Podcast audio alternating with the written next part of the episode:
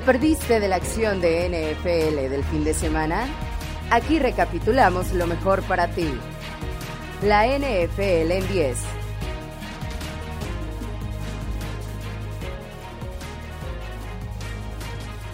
Versión de off-season de la NFL en 10. Hagamos la prueba con este formato, en donde así como durante la temporada acercamos lo más relevante del fin de semana, en el off-season traigamos los temas más importantes de la semana anterior.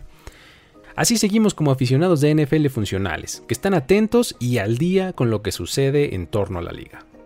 Yo soy Luis Obregón y los voy a llevar por el conteo de esta semana. Comenzamos.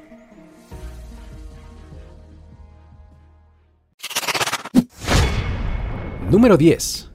¿Esto es una broma? Esas fueron las palabras de Cole Strange cuando recibió la llamada de los New England Patriots, quienes el 29 de abril le estaban informando que iba a ser seleccionado en el puesto 29 de la primera ronda del draft de la NFL 2022. Ni él lo podía creer. Esto es muy ilustrativo de la situación, ya que la inmensa mayoría de los scouts, de los analistas y los equipos lo tenían ubicado como un prospecto que sería tomado mucho más tarde.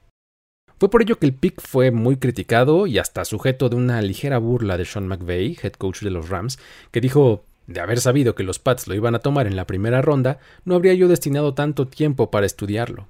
Hay que recordar que los Rams no tenían selección de primera ronda, por lo que ellos se concentraban únicamente en prospectos que estarían disponibles más tarde. Y Strange era una de esas posibilidades. La declaración de Strange reavivó la conversación en torno al reach de los Patriots, pero pues también nos permite recordar que esta no es la primera vez que hacen este tipo de selecciones. Eh, hemos visto una y otra vez que hacen picks poco convencionales y a veces les salen bien y a veces les salen mal. Eh, vamos, han tenido selecciones de escuelas pequeñas, de jugadores que se estimaban mucho más tarde y que se terminan convirtiendo en titulares indiscutibles durante años en el equipo. Después de todo, hay dos formas de evaluar el desempeño de un equipo en el draft. Una es hablar meramente de la selección, comparando el valor del prospecto con respecto a su posición y a la opinión en consenso que se tenía de él. Y la otra es esperar unos tres años para evaluar en lo que el jugador se convirtió. Con la selección de Strange, del primer lado los Pats quedan muy mal parados. Pero pues están apostándole a que en la segunda, entonces es donde podrán cerrar bocas. No será la primera vez que las cosas salgan muy bien o muy mal para este equipo haciendo este tipo de selecciones extrañas.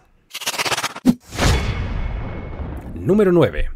El Scouting Combine se queda en Indianápolis. Por lo menos por los próximos dos años. Existió una posibilidad muy real de que este evento se cambiara de sede como parte del proceso que la liga tiene de maximizar sus eventos, eh, de mantener la atención del público y por supuesto también de generar ingresos. Que el evento permaneciera en el Lucas Oil Stadium y sus inmediaciones fue uno de los puntos de acuerdo de la reunión de dueños de la semana pasada. La ubicación geográfica de la ciudad, así como las instalaciones e infraestructura que ésta brinda, le siguen siendo muy, muy convenientes al evento. Contar con las instalaciones médicas, los centros de convenciones y un estadio techado, todo en una zona además en la que los asistentes pueden moverse caminando entre las distintas partes, es muy, muy valioso, sumamente conveniente. Por otro lado, hay que recordar que después de que en 2020 no tuvimos Combine como medida preventiva contra la pandemia de COVID-19 y luego en 2021 fuera un evento muy limitado, ahora en 2022, el más reciente de estos eventos, eh, se realizó abierto al público. Con esto, la parte de los ejercicios en el campo está a la vista de todos, no solamente en televisión, sino también para los que quieran asistir al estadio, haciendo esto cada vez más un evento orientado a los fans. Al pensar de esta forma es cuando se entiende mucho mejor el hecho de que se convierta en algo itinerante, ya que pues, se le da la oportunidad a los aficionados de distintos lugares del país estar presentes en, en la parte donde los prospectos se ejercitan en el campo. Lugares como Dallas y Los Ángeles suenan como posibles sitios, eh, sin embargo, por lo pronto todo permanecerá como ha estado en los últimos 37 años, es decir, en Indianápolis. Parece ser que el cambio es inevitable, pero por el momento se va a aplazar por lo menos un par de años más. Número 8. El show del medio tiempo del Super Bowl tendrá nuevo patrocinador. Uno de mis reportes favoritos de la semana. Eh, tal vez solo sea yo, pero cada que algo así pasa, el nerd de las marcas, los patrocinios y el negocio del deporte que vive dentro de mí se emociona de pensar en posibilidades, en las negociaciones que hubo detrás y demás cosas. Pero bueno, desde 2012 había sido el Pepsi Super Bowl Halftime Show y ahora, a partir del Super Bowl 57, se va a llevar un nombre distinto. El patrocinio de nombre formaba parte de un acuerdo mucho más grande de patrocinio que tenía duración de 10 años y un valor de 2 mil millones de dólares con la NFL por parte de Pepsi. El acuerdo incluía también la presencia de Gatorade, otra de sus marcas filiales, en las líneas laterales, eh, presencia en los principales eventos de la liga y algunas otras cosas. Ahora rumbo a la temporada 2022, el patrocinio se renueva en toda instancia, menos en la parte del show del medio tiempo del Super Bowl que es un elemento por el cual ahora la NFL, de acuerdo con diversos reportes, va a estar buscando alrededor de 50 millones de dólares por él. Al parecer Pepsi encontró difícil justificar el invertir tal cantidad de dinero por dicha propiedad, pero pues seguramente habrá alguna otra marca que sí lo haga. Será interesante ver cómo impacta esto al producto final si es que en realidad lo hace. Después de todo, hay que recordar que la NFL recarga la producción de este evento en Rock Nation, que es la compañía eh, del astro del hip hop Jay-Z. Veremos si la inclusión de un nuevo patrocinador hará que cambie el contenido del show o mantenga la línea que ha llevado durante los últimos años. Una que ha traído diversidad y que ha involucrado a artistas de hip hop como Dr. Dre y Eminem el año pasado, eh, ha traído música latina como Shakira y J-Lo, ha traído pop emergente como The Weeknd y, y pues bueno, también ha traído figuras totalmente establecidas como Madonna y Beyoncé. Independientemente del gusto musical de cada quien, es difícil negar que el espectáculo, la producción y el montaje de los shows de los últimos 10 años han sido de clase mundial. Número 7. Los contratos de Jadevion Clowney y David Njoku con los Browns. Este equipo parece que está convencido de que puede ser contendiente en la temporada 2022. Su roster defensivo está lleno de jugadores jóvenes y talentosos que no han terminado de asentarse en la liga. Pero si teníamos que señalar un área de mejora, era posible mencionar la frontal defensiva, que pues más allá de Miles Garrett no tenía mucho. Bueno, vaya, no es que Garrett sea poco, de hecho es de lo mejor que hay en su posición, pero lo que necesitaba era compañía, un complemento. Y el regreso de Jadevion Clowney les da esa pieza probada que pues le otorga solidez al cuadro. Ahora, ya solo falta que Clowney se mantenga sano y pueda participar en todos los partidos de la temporada algo que pues, solamente ha conseguido una vez en sus ocho años de carrera. Del otro lado del balón está la extensión de contrato de Njoku, eh, un tight end a quien el equipo había otorgado la etiqueta de jugador franquicia en febrero. El acuerdo, según lo que confirma el agente del jugador, es por hasta cuatro años y 56.7 millones de dólares con 28 de ellos garantizados. Estos números lo colocarían como el cuarto mejor pagado de la liga en el valor total del contrato y pues sería el sexto monto garantizado más alto. Así, los Browns se convierten en el único equipo con jugadores en el top 7 de, dinero garantizado en las posiciones de quarterback con Deshaun Watson, running back con Nick Chubb, wide receiver con Amari Cooper y ahora en tight end con Njoku. Si nos damos cuenta, el único que estaba antes de 2022 es Nick Chubb. ¿Es esto una muestra más de pobre administración de los recursos del equipo? ¿Ellos están tan seguros de que pueden hacer daño tan pronto como este mismo año? Así lo indican sus movimientos de offseason. Ya lo veremos. Número 6. No es garantía que los 49ers intercambien a Jimmy Garoppolo. Esperen, ¿qué? ¿No se suponía que ya había jugado su último partido con el equipo? Después de todo, el equipo invirtió considerables recursos en tomar a Trey Lance en la tercera posición global del draft 2021. Ahora resulta que no solo Garoppolo sigue en el roster a finales de mayo, sino que podría estarlo durante la temporada 2022. Esto fue lo que dejó entrever la declaración del coach Kyle Shanahan en conferencia de prensa cuando le preguntaron sobre el futuro del coreback. Todo regresa a aquella famosa lesión en el hombro que Jimmy G sufrió al final de la temporada pasada, la cual hizo que el interés de los equipos por él se congelara por completo. Una vez que esté sano, veremos qué pasa, dijo Shanahan. Queremos cambiarlo, sí, pero pues no es una garantía. Es destacable que, a pesar de la situación, Garoppolo no ha dado señales de frustración o de berrinche.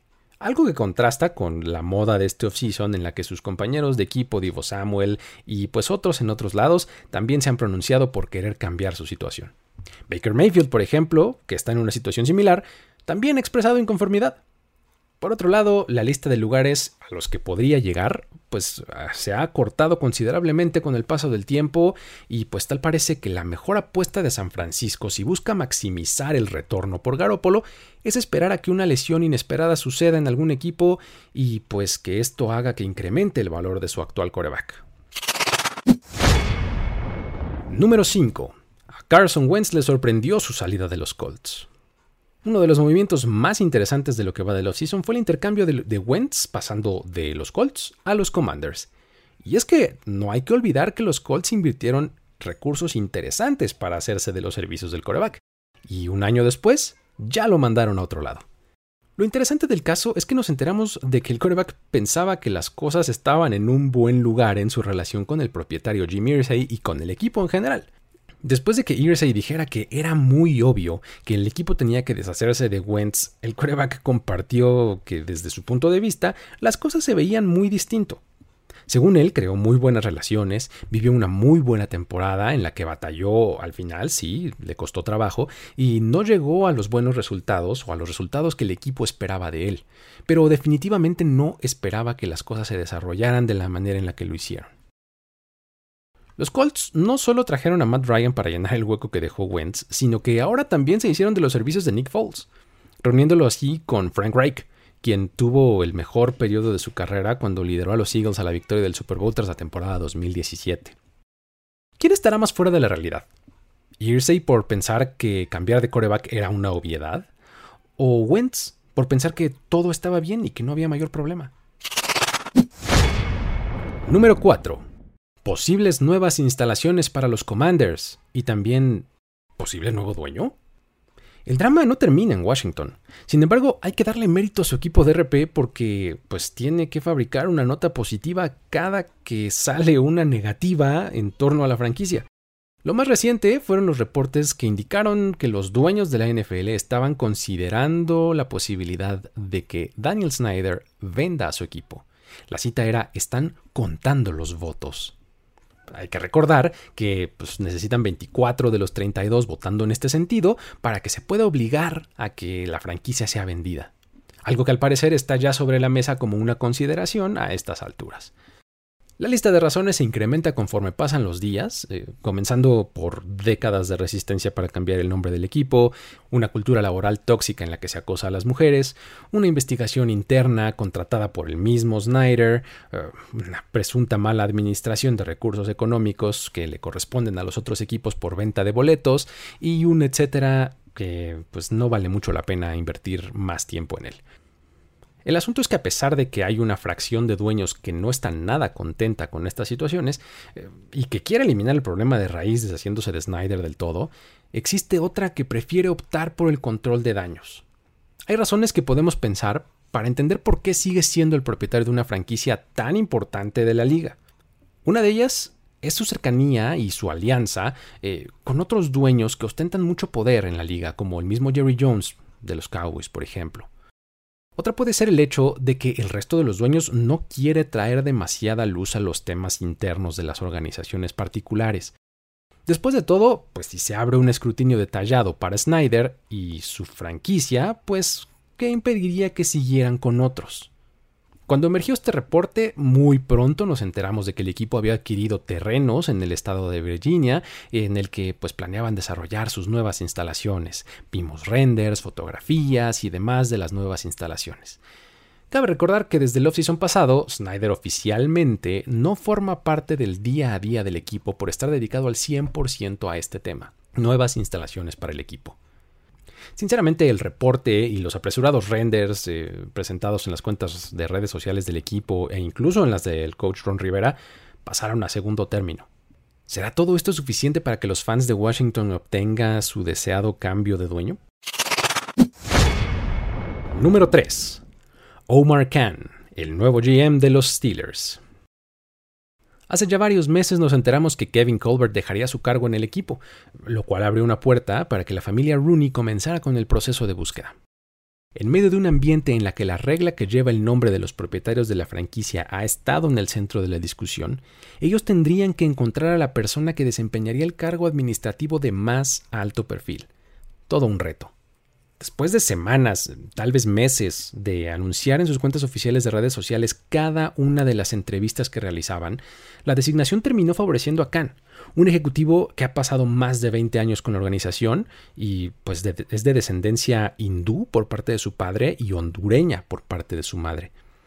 Con esto, los Steelers comprueban con hechos cómo son una de las mejores organizaciones de la liga abrieron su mente a un proceso de selección exhaustivo, tal y como lo hicieron hace años cuando contrataron al head coach Mike Tomlin, y también seleccionaron a alguien que ellos mismos desarrollaron. Resulta interesante también el hecho de que los antecedentes de Khan están completamente del lado administrativo de la organización. Se trata de una persona cuyo fuerte es la negociación y la administración de los recursos. Su especialidad es manejar el salary cap y negociar contratos. Algo como lo que vemos en la figura de Howie Roseman en Filadelfia, quien recientemente ha sacado gran ventaja de los movimientos versus sus contrapartes. Esto contrata con la escuela de pensamiento de muchas otras organizaciones en la liga que privilegian a ejecutivos con antecedentes de fútbol, es decir, scouts. Scouts que han escalado posiciones y que suben y suben hasta llegar a general managers. Es contra este tipo de general managers que Roseman ha quedado muy bien parado, como de costumbre, los Steelers privilegian la continuidad con Khan y dejan con muy buen sabor de boca a propios y extraños. Número 2. Posibles cambios al Pro Bowl. Dicen que la materia no se crea ni se destruye, solo se transforma. Lo que estamos por ver es en qué se transformará la materia que hasta el año pasado representaba el Pro Bowl. El planteamiento ha llegado incluso a la posibilidad de eliminar del todo el partido. Al parecer los dueños de la NFL por fin decidieron hablar del elefante en la habitación. El Pro Bowl es un chiste. Y no cualquier chiste, sino uno mal contado. Por más que la liga intenta darle variantes, eh, que ha pasado por una conformación de rosters mixta en conferencias que estén liderados por exjugadores o que ahora sea en formato virtual, eh, vamos, simplemente no ha funcionado. No hay empacho ni siquiera por parte de los fans más ávidos de la liga en decir que no hay problema en no ver el Pro Bowl. Diferente a lo que pasa en otros deportes, la naturaleza del fútbol no permite que haya una exhibición de buen nivel si los participantes juegan a media velocidad, si no ejecutan a tope los fundamentos como bloquear y taclear. Algunas opciones que flotan más como deseos de aficionados y medios que otra cosa, pues está por ejemplo solamente el preservar el nombramiento de un equipo ideal. El problema sería que esto se parecería mucho al All Pro, pero bueno, es una opción. Otra opción está en darle protagonismo al show que hay alrededor del juego. Las pruebas de habilidades parecen mucho más atractivas. Son más susceptibles además de convertirse en clips de redes sociales que después se hagan virales. Pero pues la liga no les ha dado el suficiente protagonismo. Ahora ese sería un posible camino. El simplemente desaparecer del todo el concepto del Pro Bowl eh, implicaría perder una propiedad comercial para la NFL además de que suprimiría algo que para los jugadores que son nombrados al evento pues representa un premio, unas vacaciones pagadas por una semana con toda su familia. Número 1. Colin Kaepernick entrenó con los Raiders. Esta fue la nota de la semana. Después de cinco años de inactividad en la NFL, Kaepernick recibió la oportunidad directamente de un equipo para probarse con ellos, y así tratar de quedarse en un roster. Hay que recordar que después de sus protestas contra las injusticias raciales en Estados Unidos en 2016 se quedó sin equipo, pero pues nunca se retiró ni nada, por lo que pues era administrativamente elegible para cualquiera. Tras intentos independientes de mostrar su talento a los equipos, ahora fueron los Raiders los que lo trajeron a sus instalaciones para probarse. Y esto nos dio mucho que pensar y comentar. Primero, la deuda con Kaepernick es real. Y bueno, da gusto que alguien esté haciendo algo por intentar repararla. Segundo, ¿esto es una oportunidad real? ¿O es solo un lavado de manos por parte de la organización que hace algunos meses corrió a John Gruden por hacer comentarios racistas y sexistas? Tercero, en términos de fútbol, ¿son los Raiders un equipo que tenga una buena situación para acomodar a Kaepernick? Hay que recordar que este es un equipo que está estrenando front office, head coach, staff de cocheo. Además, hace un par de meses trajo al receptor Davante Adams en un intercambio que les costó muy caro y que, bueno, además de sumar a uno de los mejores en su posición de toda la liga, tiene como beneficio colateral el complacer al que actualmente su coreback titular, Derek Carr, quien jugó con Adams en la Universidad de Fresno State y pues por años han coqueteado ambos ahí con la idea de reunirse en la NFL. Además está el problema de la profundidad en la posición de coreback. Específicamente en los Raiders ya no solamente está Carr como titular, sino que el recién llegado head coach Josh McDaniels obtuvo vía intercambio a Jared Stidham de los Patriots, un conocido suyo.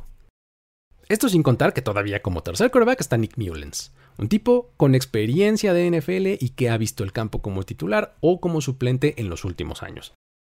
En promedio un equipo carga con dos o tres corebacks en su roster durante la temporada, lo que, pues siendo optimistas, nos daría un total de 96 corebacks en la liga en total.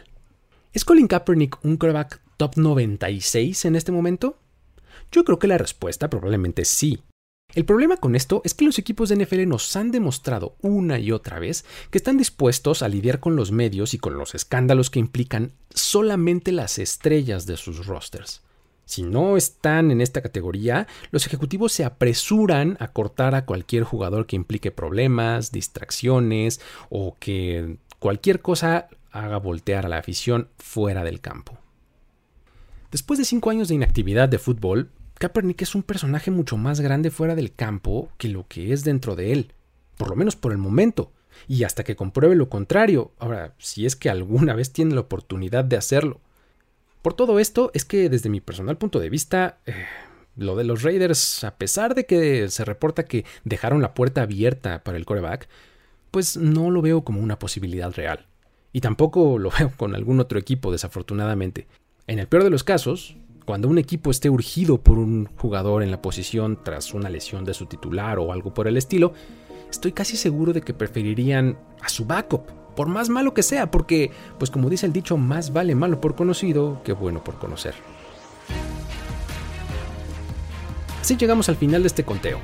Para más información, análisis y diferentes ángulos de contenidos de NFL, te recomiendo que te suscribas al feed de este podcast, a nuestro canal de YouTube, nos sigas en redes sociales como arroba primero y 10 y por supuesto que visites nuestro sitio web en primero y Mi nombre es Luis Obregón y a mí me encuentras en Twitter como arroba el buen Luigi. Me despido así de esta edición de off-season de la NFL en 10. Hasta la próxima.